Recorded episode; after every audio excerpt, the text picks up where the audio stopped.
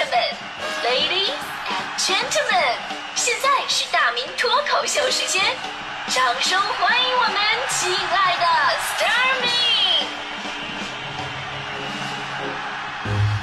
欢迎各位来到今天的大明脱口秀，我是大明。呃，咱们今天来说一说您人生当中第一次喝大酒的一些回忆。我看很多朋友都留言了，说没什么回忆啊，等醒过来的时候都忘了呀。其实说到喝酒啊，还有这个中国酒文化，那真不是说一期节目就能说完的。这酒文化里边有好啊，当然也有坏的。坏的呢，就是喝酒从乐趣变成了一种社交风气，有人还变成了顺口溜啊，什么领导干部不喝酒，一个朋友都没有；平民百姓不喝酒，一点快乐也没有；兄弟之间不喝酒，一点感情也没有；男女之间不喝酒，一点机会都没有。且不说真正的朋友跟人生乐趣，尤其是感情，不是靠喝酒才有的。就说那什么什么男女之间不喝酒，一点机会都没有。我喝了这么多年的酒，也没有过什么机会啊！啊，倒是之前有人跟我说过，说哎呀，这个喝酒特别好，是非常好的表白前的准备。怎么办？你把你的女神啊找出来喝酒。如果你喝多了，胡言乱语，摇摇晃晃的，你的女神还是愿意待在你身边。这时候你就不要犹豫了，上前直接握住她的手，告诉她你喜欢她。我当时问的，我说这样就能成功吗？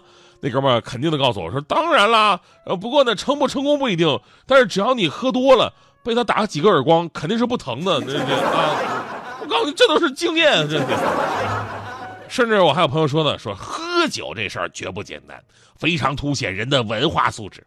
总之呢，你要具备以下条件才能喝酒：首先会聊天，会沟通，会社交，会看人，然后能熬夜，能早起，懂舍得，懂政治，懂娱乐，懂情调，还得上知天文，下知地理。喝酒是一种文化，是一种修养，是一种高尚的情怀。正所谓壶里乾坤大，杯中日月长啊！我说你来了，stop，打住。我说我我我我我哥们，我问你，我你刚才说这些你都懂吗？他说，哎，我原来也不懂，但是喝多了以后比谁都懂了。这就是典型中年油腻男人喝酒的一个表现嘛。当然，我们说这么多呀，其实我们要号召大家伙少喝酒。呃，不过即使医学再怎么证明喝酒对人体不好，你要说让所有的人滴酒不沾，那不可能，对吧？我们只能说尽量的喝少点，喝好点，坚决不喝大酒。而如今的大伙儿也基本意识到了，其实有些事情啊，不一定要靠喝大酒才能办成；有些感情啊，也不一定要靠喝大酒才能维系。所以呢，现在我们基本上都有自我的控制意识了。但是呢，有这么一个群体，却是经常喝大酒的高危群体。最奇葩的是，这个群体喝大酒，并不是要办什么大事儿，他们自己都可能不知道自己为什么要喝那么多。而且我们每个人都曾经是这个群体的成员，这就是学生群体，啊，你看咱们今天说这个话题啊，第一次喝大酒的经历，这很多人都是在学生时代经历的，而且学生时代呢还分两个阶段，一个呢是十八岁之前未成年阶段，还有十八岁到二十二岁上大学这会儿这个成年阶段。咱们先说未成年这个阶段哈，我们都知道现在咱们国家的法律是不允许向未成年人卖酒的，但是呢却没有实质的法律。阻止未成年人喝酒，就很多人呢从小都是爷爷、爸爸拿着筷子蘸点白酒逗着喂，然后看你呲牙咧嘴，他们啊乐是吧？于是呢，培养了咱们中国人爱喝白酒的光荣传统。那会儿家长啊自己，呃都没有意识到说酒精会影响未成年人发育，也没有这方面的知识，啊，喝剩小半罐啤酒就给家里的半大小子，你你干掉吧。我就是这么过来的，虽然说每次给我的量很小，但是。也也也都是逢年过节什么的，啊，倒不一定对身体有多大的影响，但是却给我埋下了一个特别不好的念头，什么念头？那就是我总想知道我到底能喝多少酒，我很好奇，就每次给我二两啤酒，我真的不够 不够用啊，对吧？然后我人生当中的第一次喝大酒，就真的在我未成年的时候发生了。我记得我跟大家好好像讲过这个故事的前半部分，当时是九九年，我上高中那会儿，刚流行 O I C Q 嘛，这个聊聊天啊，见网友什么的。我当时两个同学呢，非得跟我去见一个我聊了很久的网友。那会儿见网友吧，真的跟现在不太一样。那大家伙不用多想，真的见了就就就是见网友，看了一眼寒暄一句，回头走了，就这个过程啊，然后就拉倒了，纯好奇心。结果那俩哥们吧，非得说啊，如果网友长得好看的话，就让我请他们两个喝酒；如果长得难看的话呢，他们两个就请我喝酒。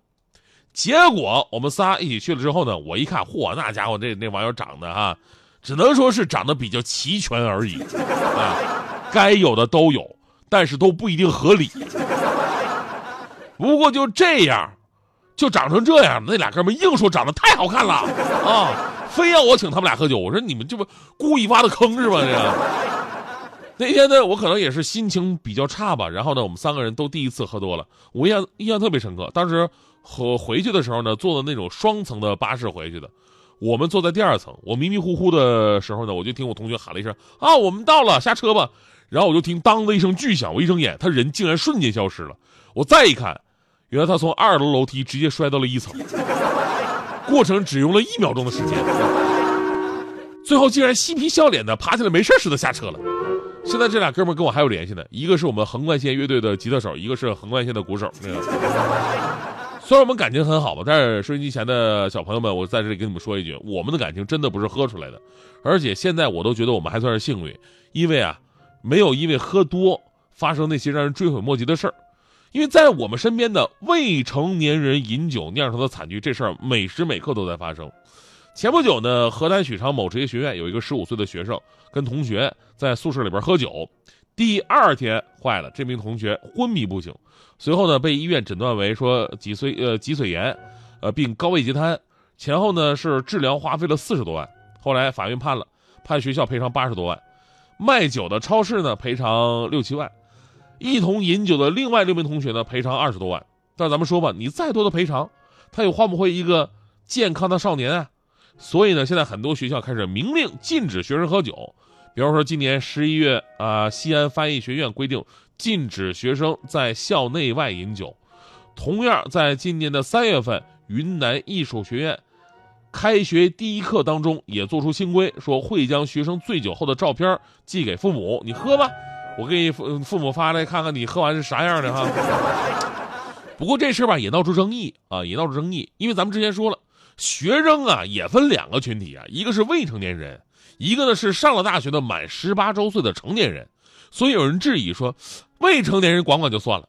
你说对成年学生你也管得这么严，这是不是侵犯了成年学生的权利呢？咱们是这么说吧，我相信啊，大多数朋友们密集喝大酒，还真的就是从大一那一年开始的。大学四年是一个人喝起酒来最冲动，啊，你干多少我干多少，没有节制，不倒下不结束，最不用劝酒，写作业都没这么自觉过，绝不比别人落下一杯，最不讲究。好酒还是坏酒，只要有酒精度就行，啊？也是最没有技巧，全凭硬实力、真本事干喝的那种。对学生单纯的性格，不懂油滑的行为，趋近于零的社交经验，再加上高校普遍的社会化的风气，学长学弟之间、部长跟干事之间、老师跟学生之间，这种天然存在于内心的地位差，导致很多孩子即使。别人说让他喝酒，他有拒绝的想法，也没有拒绝的胆量。所以呢，其实成年学生饮酒的危害，在我看来，并不低于未成年人饮酒。从这个酿成的事故数量来看，成年学生饮酒发生的事故也是有过之而不及的。所以呢，既然咱们成年社会都已经认识到了“行乐何必喝大酒”，对吧？社交无需醉倒吐。那么对于学生群体呢，无论是未成年人还是成年人。都应该有着更加积极的引导，比方说未成年人必须用法律明确职责，包括家长，你家长灌孩子酒，你也是触犯法律的。成年人即使不用校规来约束，也要加强日常管理跟酒文化的教育。既然我们很难说让成年学生滴酒不沾，倒不如引导他们正确的酒文化和社交方式，意识到喝大酒的种种危害，以及坚决抵制学生会风气的社会化。其实作为过来人啊，我我我特别想分享给同学们，不是说每个跟你干杯的、跟你叫兄弟的，甚至喝酒比你还爽快的人都是值得交的人。想当年我上大学那会儿，我们学生会联谊，我跟几个学生会的师哥喝多了，当时在他们的言语当中，我就感到以后吉林大学的那个学生会都得跟我的姓的那种。结果喝多了出来之后呢，五迷三道哈，人的那种原始的破坏野性就出来了。其中有一师哥。见到路边那个垃圾桶啊，就把他给踢翻了，咣的一脚，然后满地的垃圾。大半夜没人管嘛，一路走来踢翻了六七个。当时我还阻止呢，我说别别别别别这样，你说万一学校的那保卫处的你看着多不好啊。结果那几个师哥异口同声啊，说哎没事我跟你说，这要被发现了，问起谁干的，咱们都说是自己干的，你看他能怎么办？哦，结果这时候还真就这么寸，学校保卫处的开着小电瓶车，听着声就过来了，看到我们之后愤怒质问的，怎么回事？垃圾桶是谁踢翻的？一地的垃圾谁干的？站出来！因为我们刚才合计好了嘛，对吧？出了事大家一起扛嘛，都说是自己嘛。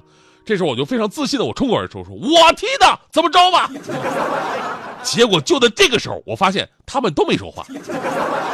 等我说完了，他们几个一起指着我说：“对，就是他。”哎呀，这哥他喝多了，我们怎么拉都拉不住呢？有这样的吗？爱情路有点雾，雾散留下了露珠，这露珠封满了爱的泥土。爱情路弯弯路，弯得像一串珍珠，每一步都有简单的领悟。答应你，我不会再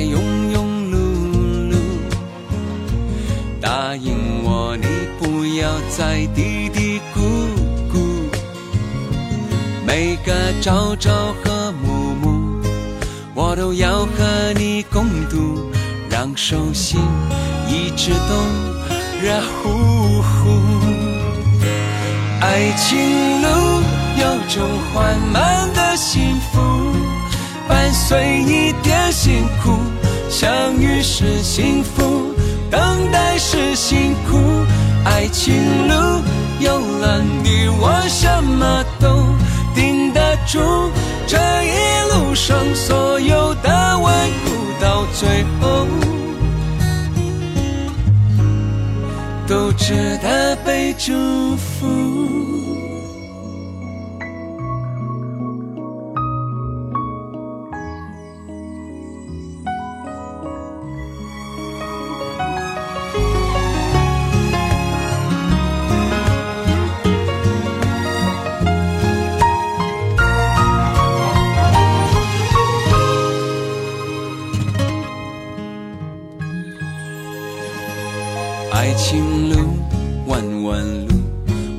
像一串珍珠，每一步都有简单的领悟。答应你，我不会再庸庸碌碌。答应我，你不要再嘀嘀咕咕。每个朝朝和暮暮。我都要和你共度，让手心一直都热乎乎。爱情路有种缓慢的幸福，伴随一点辛苦。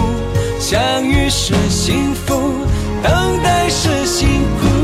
爱情路有了你，我什么都顶得住。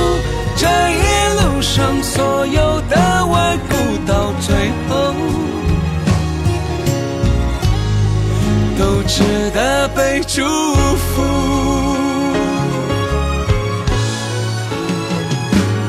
爱情路有种缓慢的幸福，伴随一点辛苦。相遇是幸福，